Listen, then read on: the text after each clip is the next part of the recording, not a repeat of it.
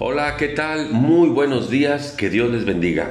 Seguimos meditando en el libro de Jonás, capítulo número 2.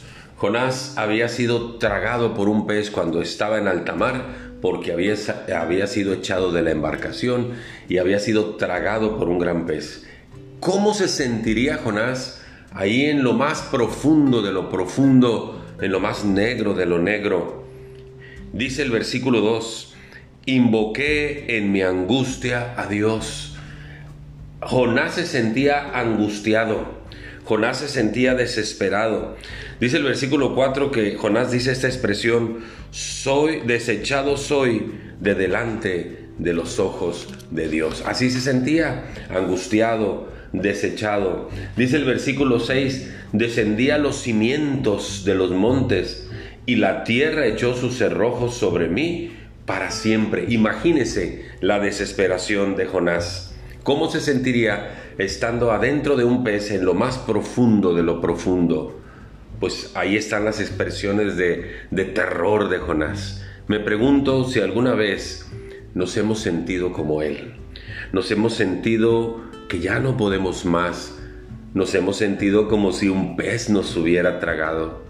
Nos hemos sentido al borde de la desesperación. Nos hemos sentido en una angustia asfixiante y desesperante. Yo creo que sí.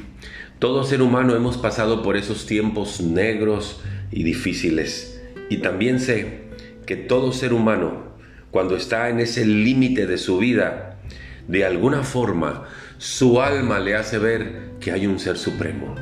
Su alma le hace clamar a Dios su alma le hace que busque a ese ser que todo lo puede, que es Dios. Y entonces lo que hace el ser humano, sea la condición que viva, siempre en el último momento de su vida, en el tiempo de la desesperación, clama a Dios. Y así lo hizo Jonás. Le, repito las mismas expresiones que le dije hace un momento.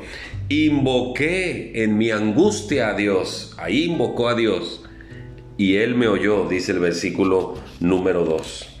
Dice el versículo número 6, la tierra echó sus cerrojos sobre mí para siempre, mas tú sacaste mi vida de la sepultura, oh Dios mío. Y dice el versículo 7, cuando mi alma desfallecía en mí, me acordé de Dios y mi oración llegó hasta ti en tu santo templo. Cuando se sienta al borde de la desesperación, clame a Dios, Busque a Dios. Así lo hizo Daniel en el pozo de los leones y fue liberado. Así lo hizo Pablo y Silas en el calabozo y fueron liberados. Así lo hizo Jonás. Y dice el versículo 10 que Dios mandó a ese pez y echó a Jonás en tierra. Y de la misma manera, si usted clama a Dios y busca a Dios, usted será liberado. Muchas gracias. Que Dios le bendiga.